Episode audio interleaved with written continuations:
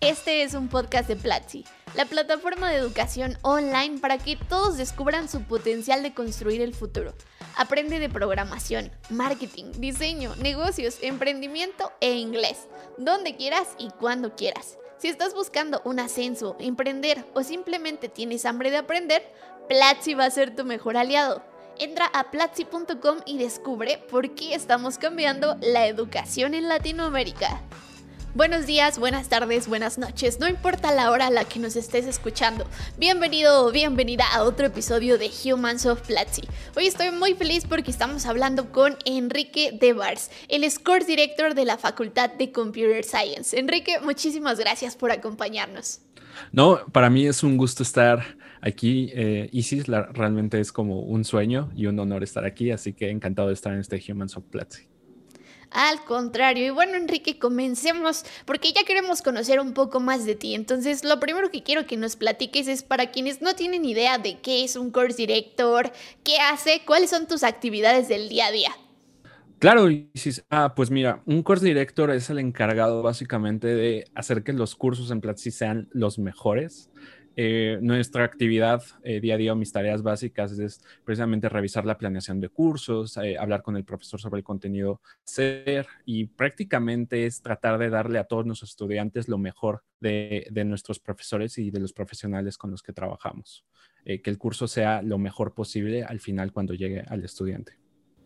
Excelente. Y además, yo sé que tú estás muy enfocado uno, a la escuela de matemáticas, que sé que ha sido como tu proyecto estrella aquí en Platzi. Entonces, me gustaría también que nos platiques de una vez un poquito de, de qué se trata la escuela de matemáticas, por qué te metiste ahí.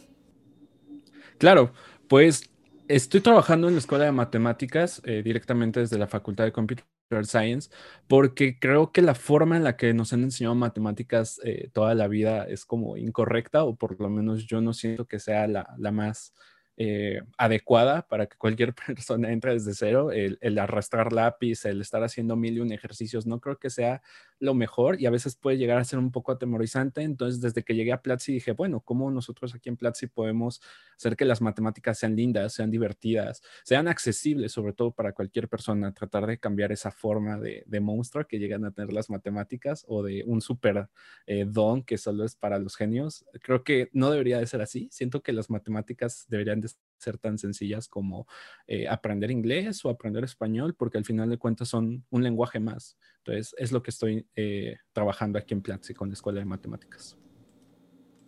Genial, me encanta este enfoque que le estás dando porque te tengo que confesar que yo soy de esos perfiles, de esas personas que siempre les tuvo miedo. Yo diría que hasta, las hasta la fecha le guardo todavía respeto a ese tema y, y prefiero no meterme cada vez que puedo oírle huyo. Entonces, me gustaría también que nos empieces a contar un poco de tu historia a partir de eso.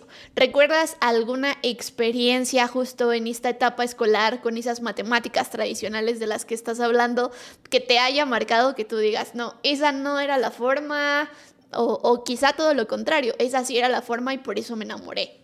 Claro. Em, yo recuerdo que siempre fui bueno en matemáticas desde, desde pequeño, eh, secundaria, preparatoria, hasta que llegué a la universidad. Eh, en, la ingeniería precisamente tenía profesores con un nivel impresionante, eh, la mayoría de investigadores o doctores en el centro de investigación del CIMBESTAF, que está aquí en México, que es, un centro científico muy, muy importante.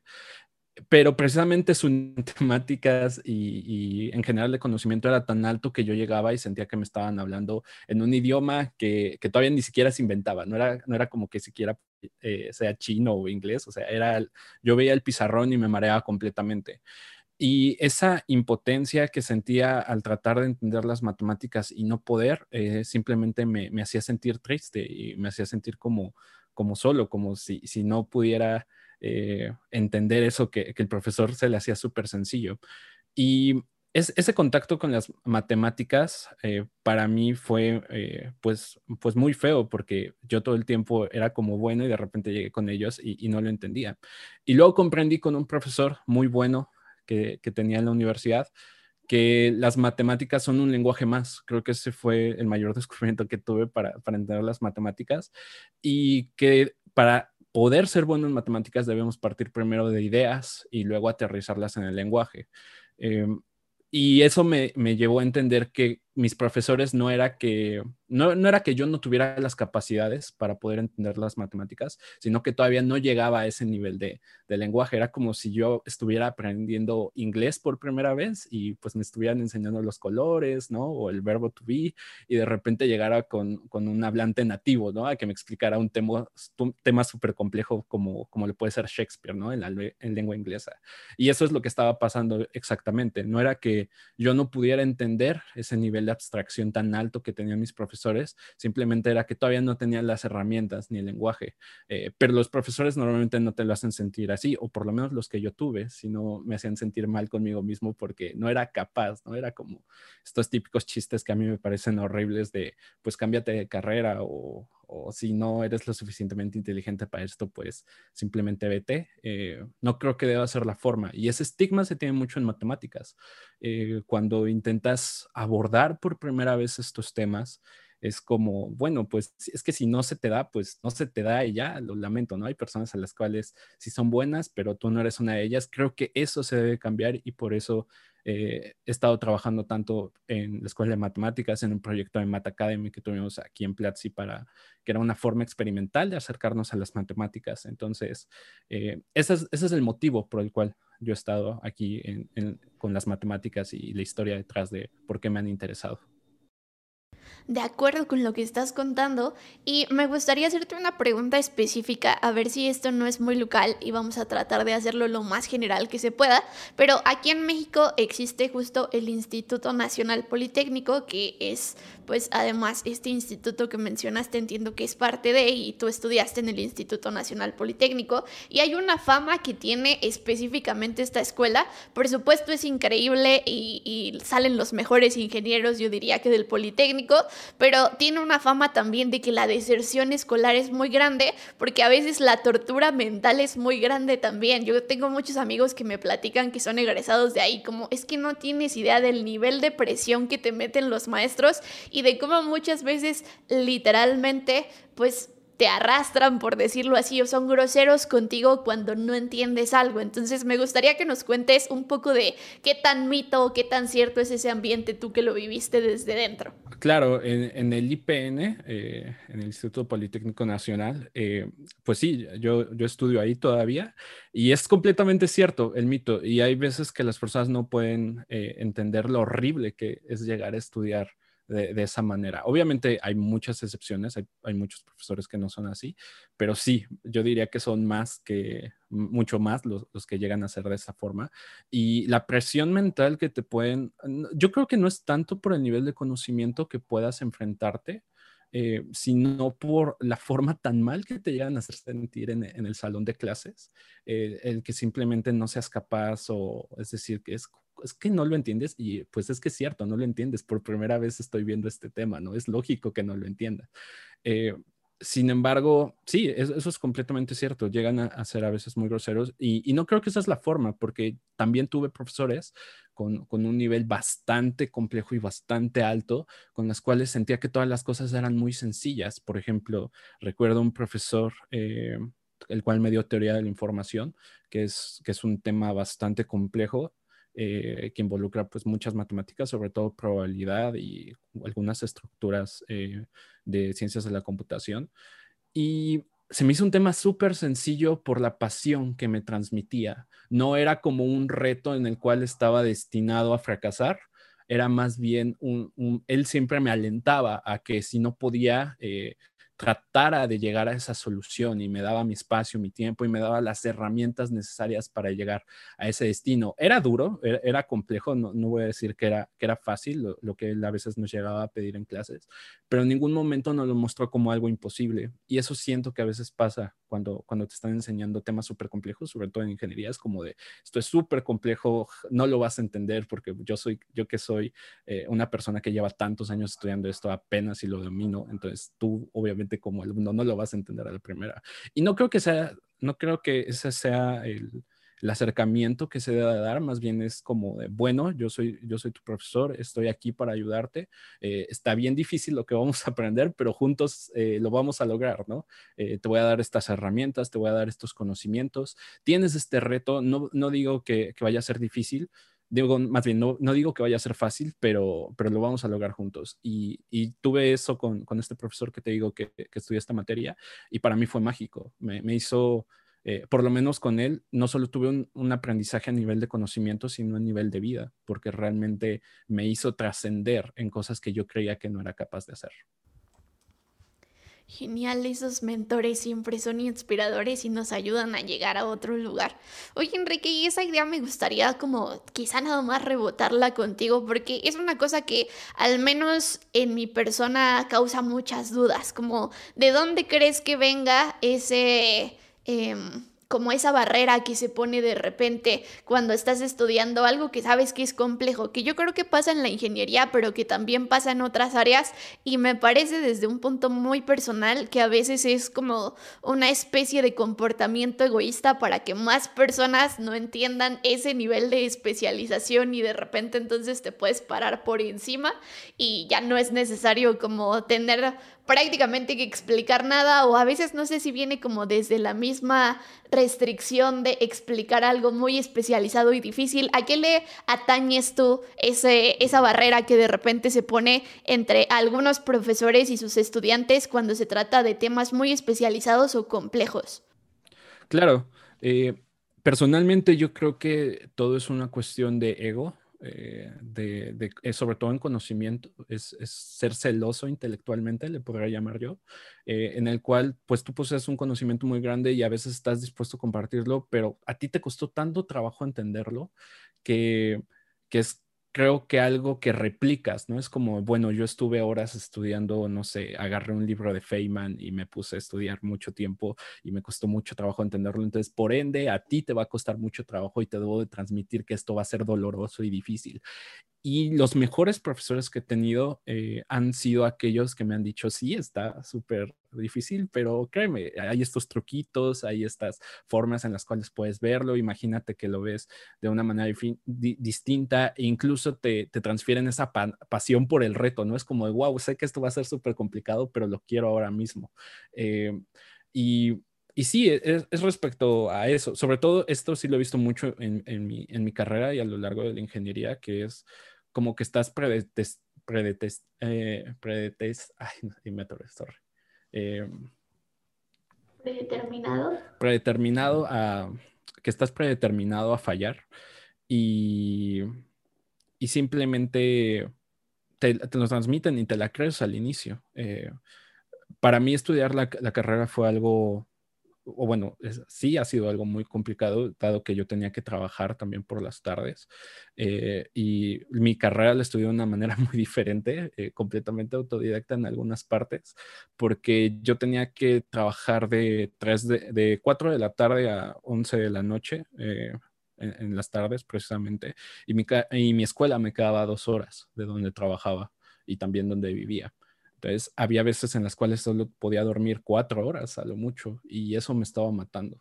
Eh, y para mí era un coraje inmenso llegar a la universidad y ver que lo que me estaban enseñando se encontraba en tres libros específicamente o dos a lo mucho. Eh, y, era, y yo decía, ¿por qué tengo que venir a este lugar todos los días eh, con, con un profesor que sí es bueno, pero que literalmente me está dando los ejercicios de este libro? ¿No? O, me está dando los ejercicios de, tal apunte o de tal paper o de tal documento. porque yo tengo que hacer un esfuerzo tan grande eh, que también no estaba dentro de mis posibilidades? Tenía, o tenía otras cosas que hacer literalmente, o sea, me refiero a, trabajar.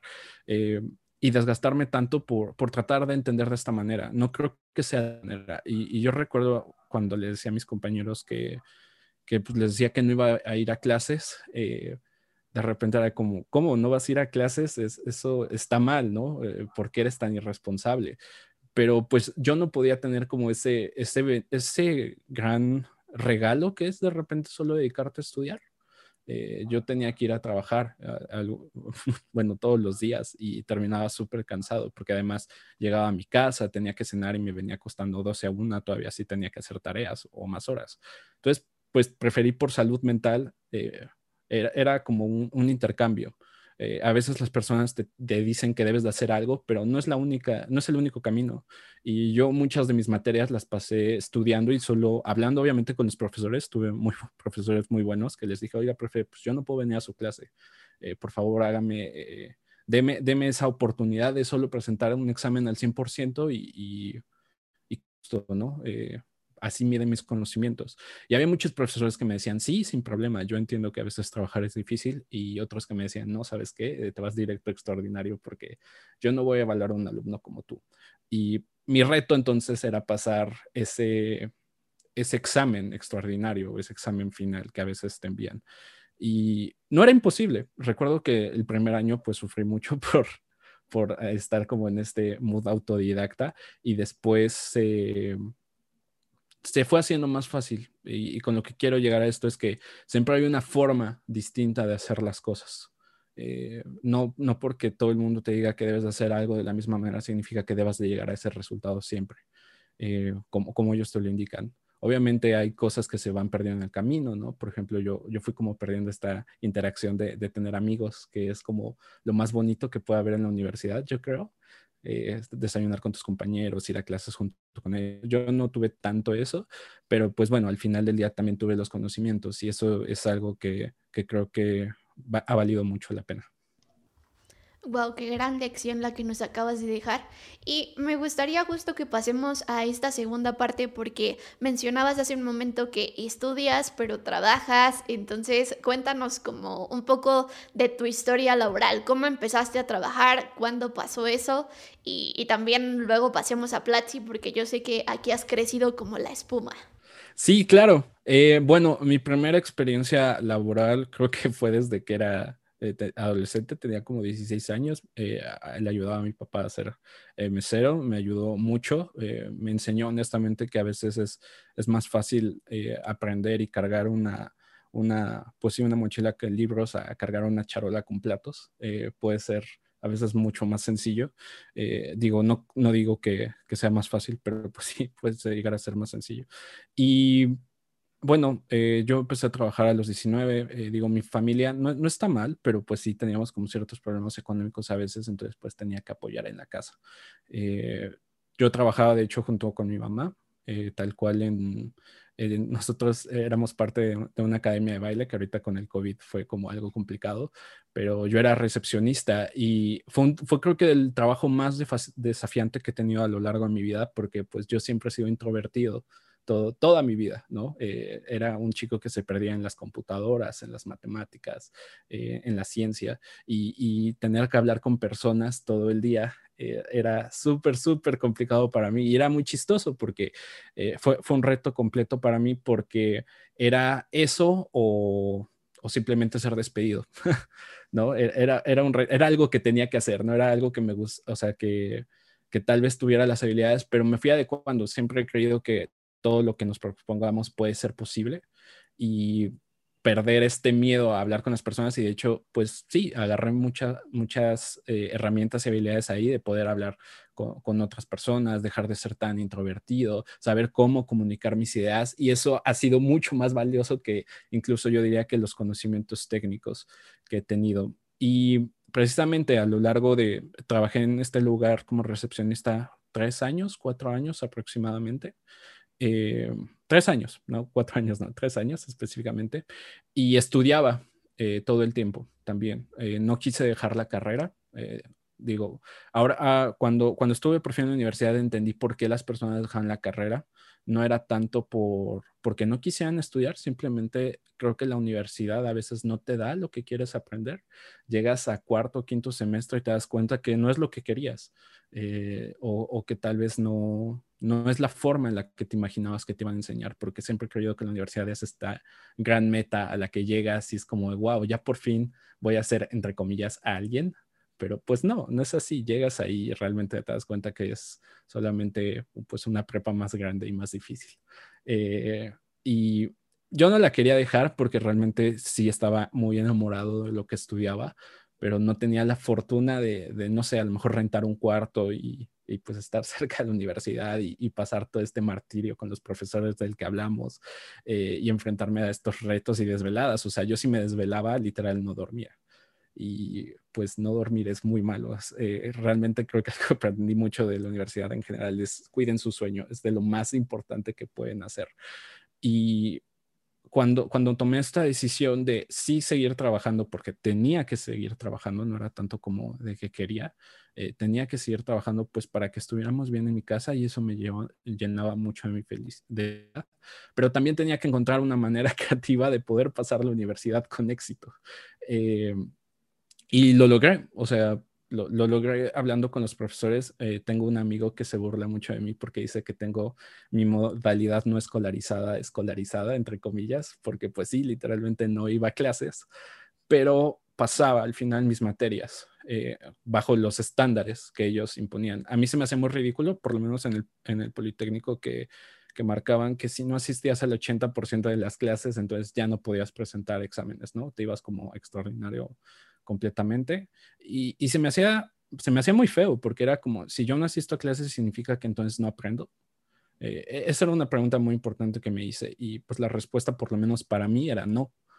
Yo al no asistir a clases no puedo o sea, puedo aprender por mi cuenta y puedo aprender bajo los libros. Eh, yo, yo algo que hacía era buscar directamente el, sílabus de, cada materia y ver qué temas venían ahí específicamente y estudiarlos por mi cuenta. Y si tenía una duda muy grande o iba directo con mis compañeros y les pedía como sus apuntes y les decía, oye, pues qué vieron en clase o, o cómo está trabajando el profesor. O si no iba con el profesor o incluso había otros profesores de esa misma materia a los cuales les pedía asesorías. Y me encontré con muy buenas personas a lo largo de mi camino que siempre me estuvieron apoyando con esas pequeñas dudas, ya sea por correo electrónico o, o por, eh, o por teléfono incluso. Eh, muchas materias también las pasé por, por saberes previos, creo que como ocho o nueve. Eh, que es un examen que presentas antes de, de, inscribir la materia, que es muy chistoso, ¿no? Es como, bueno, si tú ya sabes inglés, por ejemplo, puedes presentar este examen y en automático te liberan la materia si lo llegas a pasar. Y así lo hice con muchas materias, eh, desarrollo de aplicaciones móviles, eh, ingeniería web, aplicaciones distribuidas, veía que era lo que preguntaban literalmente. No, no era tanto como ver lo que preguntaban, era, te digo, agarrar el syllabus, ver eh, que era lo que venía esa materia, y por ejemplo las vacaciones, que literalmente no iba a la escuela, eh, estudiaba también en las mañanas. Eh, realmente las vacaciones para mí como tal no eran muchas porque siempre tenía como mi plan de estudios que yo debía seguir para cuando fuera el inicio del semestre presentar estas materias y aprobarlas exitosamente. Y ese fue como mi camino a la universidad y ha sido divertido. Fue una forma diferente de, de cómo hackear el sistema, se puede decir, de cierto modo. Eh, muchas personas me dijeron que pues, no lo iba a hacer o que era muy irresponsable. Obviamente yo sé que me perdí muchas cosas, me perdí muchas anécdotas tal vez de profesores muy valiosas, que creo que eso es algo que vale la pena en la universidad, o este compañerismo o camaradería que se puede encontrar con, con tus amigos. Eh, es, eso creo que podría decir que lo extraño y fue algo que perdí en la universidad, pero el conocimiento sin duda alguna no fue una de esas cosas que llegué a perder. Wow, y me gusta mucho además que la historia refleja también eh, la contraposición a este mito de repente, a que si no eres bueno en la escuela, entonces cómo te va a ir bien con el trabajo. Y de repente también tenemos la inversa de, no, las personas que eran buenas en la escuela jamás les va a ir bien en la vida. Pero yo creo que se trata más de una cuestión individual que de algo que podamos decir de esa manera, como si fuera un dogma o un principio. Y Enrique, ahora pasando a la siguiente parte de esta etapa laboral, ¿cómo llegas a Platzi. Yo sé que antes tú eras associate, entonces me gustaría que nos cuentes qué hacen estas personas y cómo llegaste tú allí. Sí, claro, eh, eso fue bastante interesante porque eh, yo conocí a Platzi en un punto de, de, mi carrera en el cual la universidad ya no me estaba dando las cosas que yo quería aprender porque literalmente estaban muy desactualizadas. Por ejemplo, cuando estudié eh, multimedia, me parece, que es precisamente pues cuestiones de, de video y, y, de edición de fotografía digital, eh, pues me enseñaron a hacer animaciones con, con, Flash, que para los que lo sepan y están escuchando este podcast, pues Flash ya ni siquiera es compatible muchos navegadores, ¿no? Le, le dieron como muerte permanente. Y yo decía, ¿ves que por qué lo debo estudiar de esta manera? O sea, si, si literalmente está muerto, ¿por qué, ¿por qué debo aprenderlo? Y pues de repente agarré Platzi eh, con, con, los pocos ahorros que, que tenía y, y, una beca que me otorgaron afortunadamente. Eh, fue como de listo a pagar, recuerdo que fue un Black Friday, por eso del, del 2018, eh, con, con, los pocos ahorros que tenía y, y, esta beca fue como de, ten, aquí, aquí está para, para pagar Platzi. Eh, y tomé todos los cursos que pude realmente, ¿no? Eh, trataba de hacer mínimo dos cursos por semana, además de pues la escuela y el trabajo. Eh, tratar como de autoeducarme y aprender las cosas que me interesaban. Me clavé mucho con, con desarrollo web. Y hubo un punto en el cual Platzi me empezó a, a dar como oportunidades de hacer freelancing con los conocimientos que sabía. Entonces hubo un punto literal en el cual pude dejar mi trabajo de lado de, de, recepcionista en este lugar, en esta academia de baile y empezar a hacer con una cuarta parte del tiempo o incluso menos el mismo dinero que ganaba estando ahí, ¿no? A través de, de, de este, de estos freelancing. Y así fue como decidí dejar de, de, lado este trabajo y ya empecé a asistir un poco más a la universidad en mi último año, precisamente. Empecé a asistir un poco más y tuve el tiempo para ir a meetups específicamente de Platzi. Eh, yo siempre era como muy fan de, la comunidad que se hacía, solo tenía como el chance de, conocerla en línea o en, o pues sí, viendo los posts o incluso el, el Platzi Live y dije, no, pues es, es, momento de conocerla en vivo, ¿no? Y, y, empecé a seguir como los, los eventos que sacaban en Eventbrite y empecé a asistir a todos los meetups que podía de Platzi, ¿no? O sea, ahí, ahí cerca del Ángel, eh, literal, cada vez que había un meetup, de lo que fuera, de, lo que fuera de diseño, de JavaScript, de e incluso de algunas empresas como Microsoft o, Google, ¿no? Que llegaban a hacer eventos ahí super padres. Eh, iba, ¿no? Solamente para, para aprender algo nuevo y, y, ver qué tipo de gente se reunía ahí. Y hice muy buenos amigos, recuerdo que, que siempre que salía de, de una eh, plática o meetup de, de Platzi salía con una persona que me acompañaba al metro eh, y era súper padre siempre salir con, con, una persona nueva platicando sobre, sobre algo que, que, habíamos encontrado y decir, no, pues a lo mejor sí me gustaría especializarme en esto. Pasaron unos meses, yo creo que fueron tres o cuatro, eh, y de repente escuché sobre Associates, ¿no? Escuché sobre que eran como personas que literalmente se dedicaban a revisar los cursos, a... Bueno, primero, ah, lo primero que me llamó la atención de esos sitios eran que personas que veían antes los cursos, ¿no? De que salieran. Y yo dije, wow, quiero eso, ¿no? Este, yo, yo me los imaginaba como beta testers. Y yo decía, quiero, quiero ser uno de ellos. Eh, y estuve como preguntando mucho. Eh, luego me enteré de que era un trabajo, ¿no? Como tal. Eh, eh, bastante bueno. Tenías que tener cierto número de, de, Platzi, de Platzi Rank. Eh, me parece que es 10.000. Ahorita no sé en cuánto esté, pero tenías que tener 10.000, que son como 50 cursos aprobados aproximadamente. Y me acerqué mucho a Demian, de hecho, a este Demian Arenas. Eh, y sobre todo para hablar con él, yo sabía que era una figura súper, súper importante en Platzi. Realmente yo lo admiro mucho a él. Y de, hecho, cuando fue la inauguración de, de, precisamente este, este foro con su nombre, estuve ahí en, uno de los meetups. Yo no sabía qué iba a pasar, estuvo Christian, estuvo, fue, fue algo muy lindo. Y en un en meetups después le pregunté así como de, oye, eh, me gustaría ser como associate. Y me dijo, no, pues acércate a María Andrea, ella te puede apoyar. Y fue muy chistoso porque justo cuando me empecé a acercar a, a ser sin, sin querer como bueno, como, sin querer algo más, me llegó una propuesta para también ser de máster, eh, de Platzi Master, porque pues sí, seguía tomando un montón de cursos, ¿no? Y trataba de ser de los mejores de, de Platzi. Y pasó, pasó un poco el tiempo, yo no sabía si tomar este, esta opción de ser de Platzi Master o ser Associate, le pregunté mucho a Debian, ¿no? Así como honestamente, y, y algo que me dijo eh, muy importante es como, ¿no? Pues realmente es como lo que más te llene a ti la oportunidad. O sea, en Platzi Master es un programa súper acelerado, te va a crecer como profesionalmente y en Associates igual es como, como formar parte de la cultura Platzi mucho más entrañable. Y yo dije, quiero eso. O sea, yo, yo realmente quiero formar como estar más cercano a Platzi y al trabajo que hace continuamente, revisar los cursos y que le llegue la mejor experiencia a, los alumnos, ¿no? Eh, fue, fue algo que hice y, no me arrepiento, la verdad ha sido, fue increíble ser associate porque primero fui associate unos, eh, me parece que fueron tres meses, los que, los que solo pude estar como associate y luego salté directo al equipo de Platzi como course director en la Facultad de Computer Science. Eh, el que me convenció fue David Aroresti, eh, que, es, es el dean de, de Computer Science. Y fue como, no, pues quiero que creemos una escuela para Latinoamérica de ciencias de la computación mucho más fuerte y veo que te interesan estos temas y veo que te gusta mucho en general las matemáticas, la programación, porque además a mí me fascina programar, es creo que de las cosas que más amo en este mundo. Y dije, ok, va, eh, vamos, vamos a hacer educación en línea efectiva para, para toda Latinoamérica que, que realmente impacte como, como lo ha estado haciendo Platzi hasta ahora. Realmente yo siempre había tenido como este sueño de, de, cambiar la educación porque literal la educación tradicional no sirvió para mí. No puedo decir que sea mala. Hay muchas personas a las cuales les ayuda.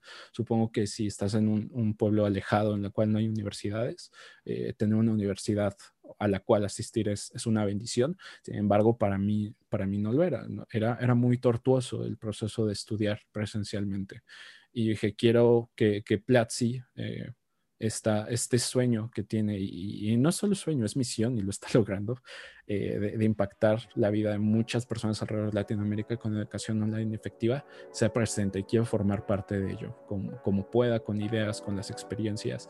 Y es algo que me motiva y es afortunadamente el trabajo que tengo al día de hoy y, y me encanta.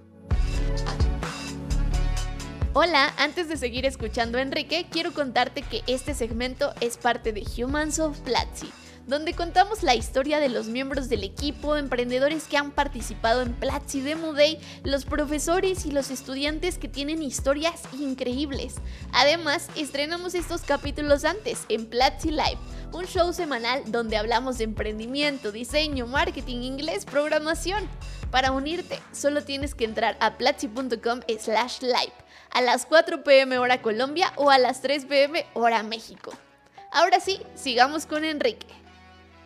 Me encanta la historia que nos acabas de contar porque creo que acabas de tocar muchos de los puntos medulares y muchas de las dudas también que muchas personas deben estar teniendo allá afuera, especialmente las que conocen la comunidad, como muchas personas, muchos estudiantes dicen, hey, ¿cómo puedo hacer para trabajar en Platzi? Y de repente justo el pad principal o yo diría que una de las maneras eh, que te van a ayudar a llegar a esta empresa en concreto es justamente empezar como associate y por otro lado, cuando tienes o lo que quieres es crecer tus habilidades técnicas, pues ahí está Platzi Master también como una puerta a no esta empresa, pero muchas otras empresas que te van a ayudar a exceder ese conocimiento profesional y sobre todo a conseguir un mejor puesto de trabajo. Sí, es, es, totalmente cierto. Realmente los, los dos eh, programas son increíbles. O sea, Master, yo, yo he tenido amigos en Master que curiosamente eh, conocí en Meetups y era súper bonito llegar cada, cada viernes o, jueves, dependiendo de qué fuera el Meetup, llegar es como, oye, este, me acaba de, me acabo de entrar a Master, ¿no? Me acaban de enviar este, la invitación que hago. Y de repente al siguiente jueves, otro amigo, ¿no? Eh, oye, me, me, acaban de enviar a Master, este, voy a decir que sí y y ver cómo este programa transforma eh, vidas literalmente, o sea, te lleva de, de, 1X a 10X de repente en salarios, en conocimiento, e, en, todo. Para mí es impresionante, son oportunidades que se dan pocas veces, pero requieren mucho esfuerzo.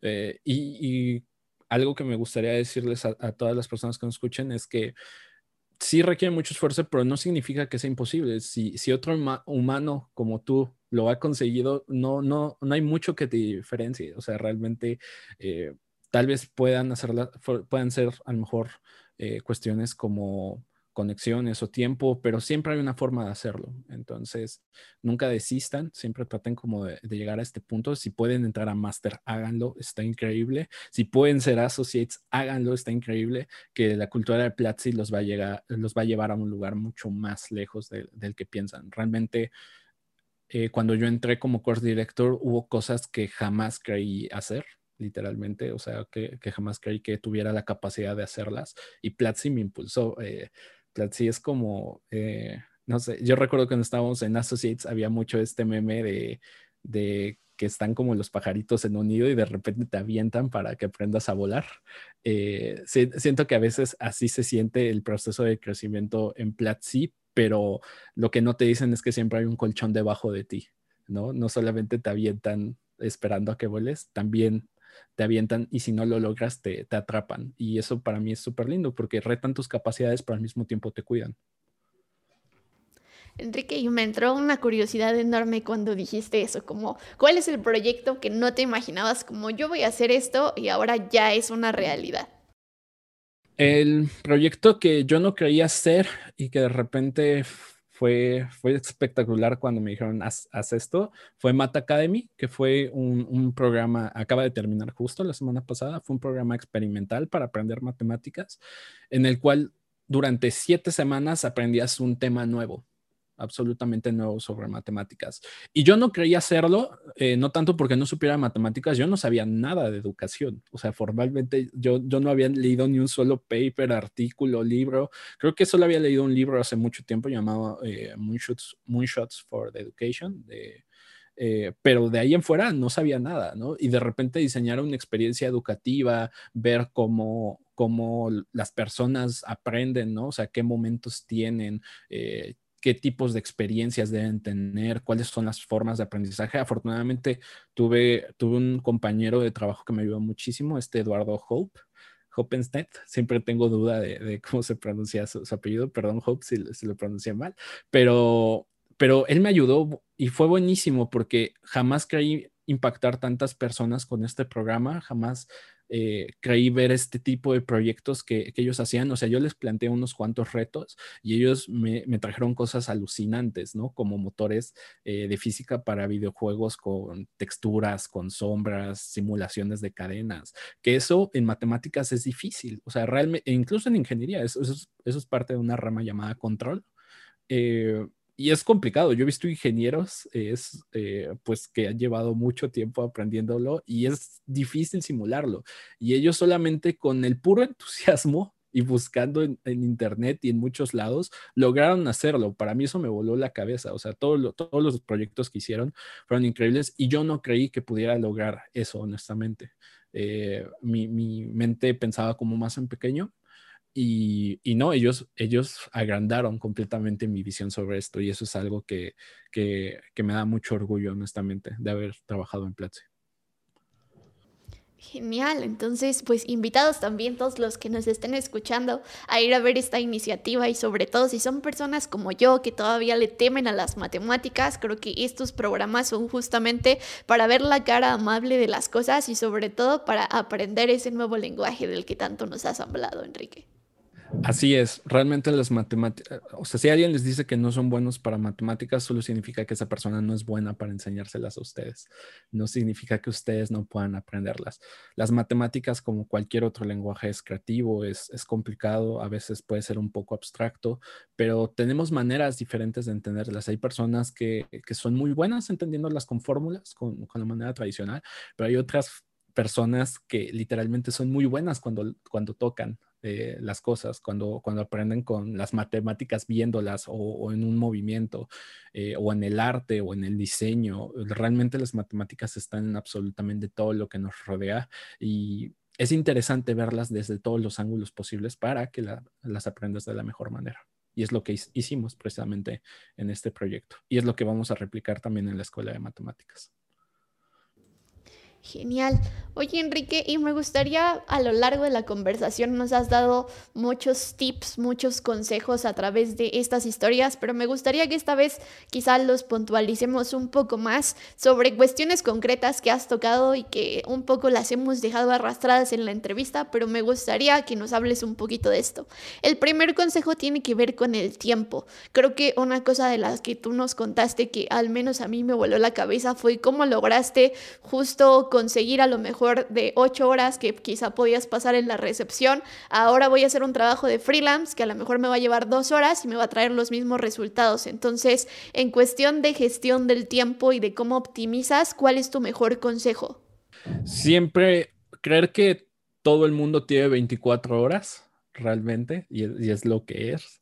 Eh, y optimizar. No hay, no hay mejor amigo que, que, su agenda y saber qué es lo que van a hacer puntualmente. Eh, matar cosas como las redes sociales ayuda mucho. Eh, y, creo que la mejor forma de optimizar el tiempo es hackear procesos. Eh, yo como podía trabajar al mismo tiempo en la recepción y al mismo tiempo pues estar estudiando, es porque mi trabajo como recepcionista eh, también era contestar muchas redes sociales. Y yo lo que hice fue programar un bot para contestar esas redes sociales.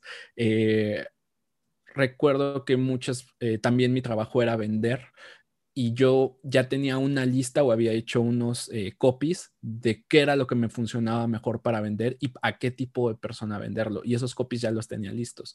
Entonces, cuando tenía que vender cierto producto o cierto servicio, pues ya sabía qué copy decir y eso me ahorraba mucho tiempo. En vez de estar divagando eh, media hora con un cliente a ver si lo convencía, podía hacer que comprara en cinco minutos. Eh, y eso me daba tiempo porque una, yo, yo le otorgaba este, este servicio y creo que la mejor forma que, que, a mí siempre me ayudó es que todo lo que haga siempre sea con un motivo, o sea, cada, persona que llegaba yo quería que saliera contenta y feliz. Yo siempre me veía como un vendedor de helados, que cualquier producto que me compraran, las personas debían salir contentas y realmente les hiciera un cambio en su vida. El baile tal vez no puede ser algo tan trascendental, pero pues los hacía desestresarse, los hacía sentirse felices, conocer nuevas personas, hacer un poco de ejercicio y eso era lo que yo les decía porque sabía que era verdad además y me ayudaba mucho a optimizar este tiempo. Y bueno, regresando a lo principal de cómo optimizar tiempo, es, es precisamente eso, hackeen todos los procesos que puedan y, y, vean las formas en las cuales pueden iterar tanto su tiempo como, como su dinero. Inviértanlo ustedes, realmente Platzi fue la mejor inversión que yo hice. El curso de gestión del tiempo también ayuda muchísimo, el de productividad de Marian Villa ayuda muchísimo también, vayan a tomarlo si pueden.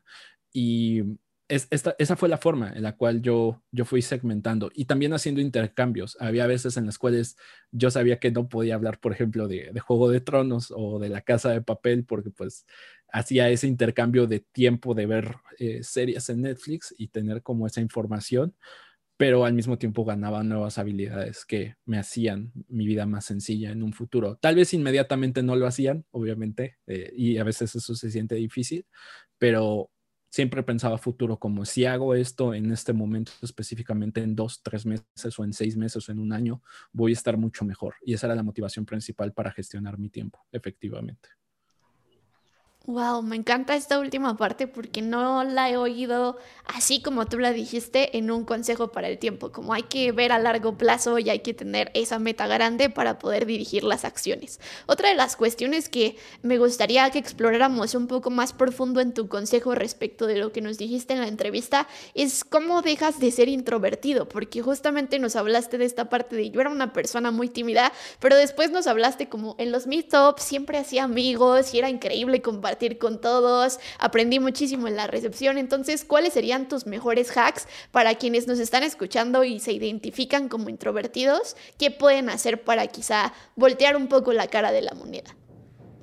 Eh, primero que, que nada es, es, saber que a las personas cuando te conocen no te juzgan realmente no, o sea, creo que como introvertido pasa mucho como, wow, voy a pensar mucho lo que voy a decir porque eh, tal vez le vaya a caer mal de primera instancia y es como este pánico y miedo y ansias que, que todos llegamos a sentir como de espero no regarla y, y, quedar mal ante este grupo social. Es algo muy, muy común que pasa entre introvertidos.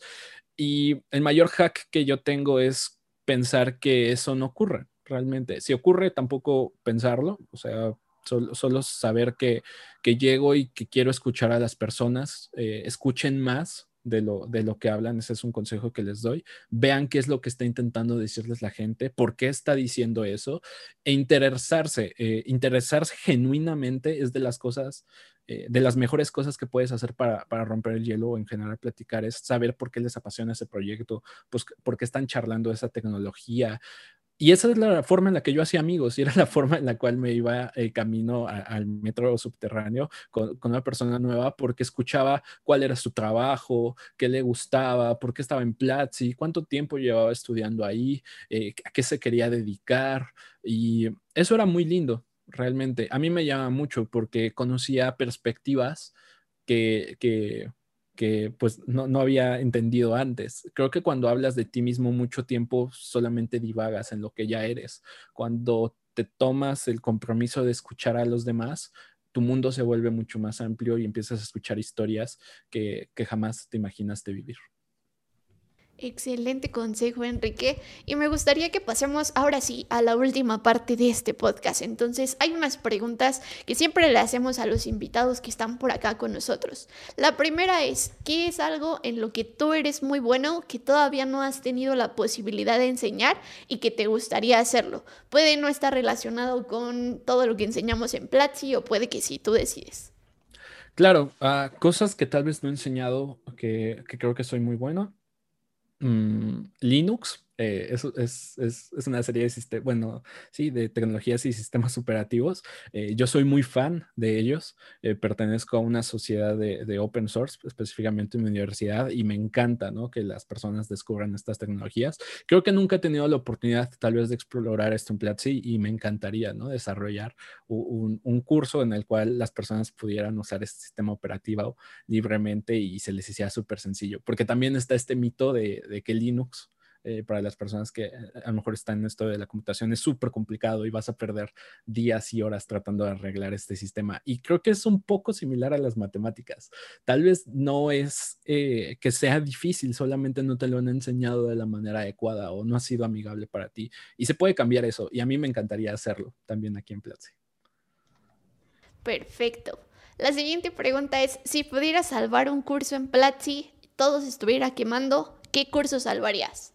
Uf, eh, uy, eso está muy difícil porque he visto muchos cursos. Este, creo que la de cómo prepararte profesionalmente para el futuro de Daniel Granata. Es, es un curso maravilloso. Eh, eh, era un curso que cuando, cuando yo lo veía precisamente en, mi anterior trabajo como recepcionista, dije, este, este dude me está diciendo que cambie mi vida ahora mismo, que me prepare para el futuro. Y así fue. O sea, yo creo que ese ha sido de los cursos principales y claves que he tomado y que han, que han transformado mi visión de ver las cosas. Eh, se lo agradezco mucho a Daniel Granata por, por esa inspiración y pasión que nos que, que, da en ese curso, además de todos los hacks que, que, te da como para, para ser más creativo. A mí como, como una persona que siempre estuvo relacionada con, pues sí, siendo introvertida y parte de matemáticas, informática, pues es difícil encontrar las formas de ser creativo. Todo es muy rígido, todo tiende a ser como muy cuadrado o lógico. Y de repente permitirte vaciar tu mente y, e imaginar futuros que no existen, eh, me voló la cabeza y además esos futuros se pueden plasmar, ¿no? Eh, y es algo mágico. ese curso a mí me encanta. Genial. Y mi última pregunta y además la pregunta favorita de este podcast. ¿Cuáles son los tres consejos que te hubiera gustado decirte antes? Claro, ah, bien. Eh, tres consejos eh, para, para, el Enrique del pasado. Yo creo que, que sería que el crecer duele, eh, pero cualquier dolor es temporal. Y, y, el crecer, solo el, el, dolor solo significa que estás creciendo y estás avanzando. Y, las personas tenemos mucho miedo al dolor en general, ¿no? Al dolor de estudiar, al, dolor de hacer más grandes cosas, incluso al dolor físico cuando haces ejercicio. Pero eso solo significa que estás creciendo y ningún dolor es temporal. Realmente, por ejemplo, cuando, cuando te, te inyectan una vacuna, muchas personas le tienen miedo, ¿no? De, ah, es que estoy enfermo, me, van a, inyectar porque tengo gripe o, o alguna cosa. Y realmente, por lo menos yo cuando me llega a pasar es como, pues sí, dale, va a doler un rato, pero el beneficio que me va a traer va a ser mucho más grande. Eh, voy a estar súper bien. Entonces, sí, adelante, que, venga el dolor, va a ser temporal y, no pasa nada. El, segundo consejo que, que yo daría es que siempre hay tiempo. Eh, siempre hay tiempo para, para, lo que nos apasiona y queremos hacer.